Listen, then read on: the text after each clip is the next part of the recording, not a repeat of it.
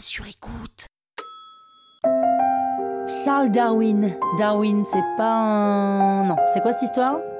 Vous écoutez Krusty History, le podcast qui vous raconte les histoires de l'histoire.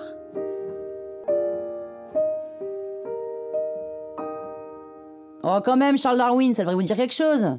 Charles Darwin, c'est ce naturaliste du 19e siècle. Un naturaliste, attention, hein, c'est pas un naturiste, c'est juste quelqu'un qui étudie les sciences naturelles. Et pendant ses études, il participe à des recherches sur les organes vitaux des animaux marins et prouve en gros qu'il y a pas mal de points communs, ce qui supposerait donc une origine commune. En parallèle, il se prend de passion pour les coléoptères, ça c'est croustillant, vous n'êtes pas venu pour rien. Et en allant au zoo, il observe un singe et il trouve que son comportement ressemble étrangement à celui d'un enfant. Bon, à débattre. Du coup, il se demande pourquoi deux espèces différentes se ressemblent autant. Et avec toutes les observations qu'il a pu faire depuis le début de sa carrière, il développe la théorie de l'évolution des espèces et de la sélection naturelle. En gros, l'environnement filtre les gènes les plus performants et les espèces évoluent de cette manière et se transforment. Il montre aussi que toutes les espèces ont un ancêtre commun et se modifient au fil du temps sans que nous puissions réellement voir les étapes intermédiaires. Mais ça, ça plaît pas du tout à ses contemporains, en même temps on est en pleine époque victorienne en Angleterre, et la théorie de l'évolution remet en cause les fondements de la religion surtout. L'homme n'est plus une créature de Dieu unique, mais juste une espèce comme les autres, quoi. Et même côté vie privée, Darwin prend cher, c'est-à-dire qu'il est très amoureux de sa cousine, Bon, mais elle hésite à l'épouser parce qu'elle est très croyante. Et les théories de Darwin vont pas du tout dans le sens de la Bible. Donc elle est un peu mitigée, quoi. Mais bon, finalement, ils sont mariés, ils ont vécu heureux, ils ont eu beaucoup d'enfants. Ils en ont eu 10. C'est quand même beaucoup. Darwin est sur le point de publier la base de la théorie de la sélection naturelle dans son livre L'origine des espèces.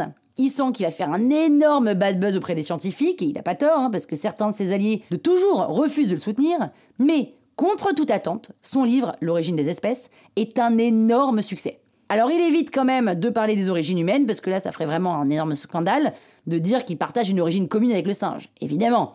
Il n'arrive quand même pas à éviter complètement le scandale, hein, parce que les gens font vite le rapprochement. Mais en 1860, Darwin arrive à trouver un terrain d'entente avec l'Église. Les évêques ne condamnent pas sa théorie, mais ils estiment qu'une intervention divine est nécessaire dans tout le processus. Voilà, c'est vrai une intervention divine est nécessaire dans le processus. Oui, oui, oui. Voilà. bref, tout est bien qui finit bien, quoi. Croustille, hein?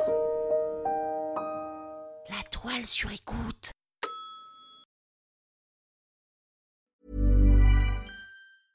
Hey, it's Paige DeSorbo from Giggly Squad. High quality fashion without the price tag. Say hello to Quince.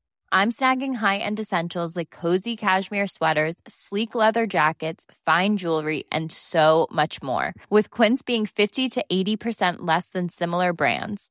And they partner with factories that prioritize safe, ethical, and responsible manufacturing. I love that. Luxury quality within reach. Go to quince.com slash style to get free shipping and 365 day returns on your next order. Quince.com slash style.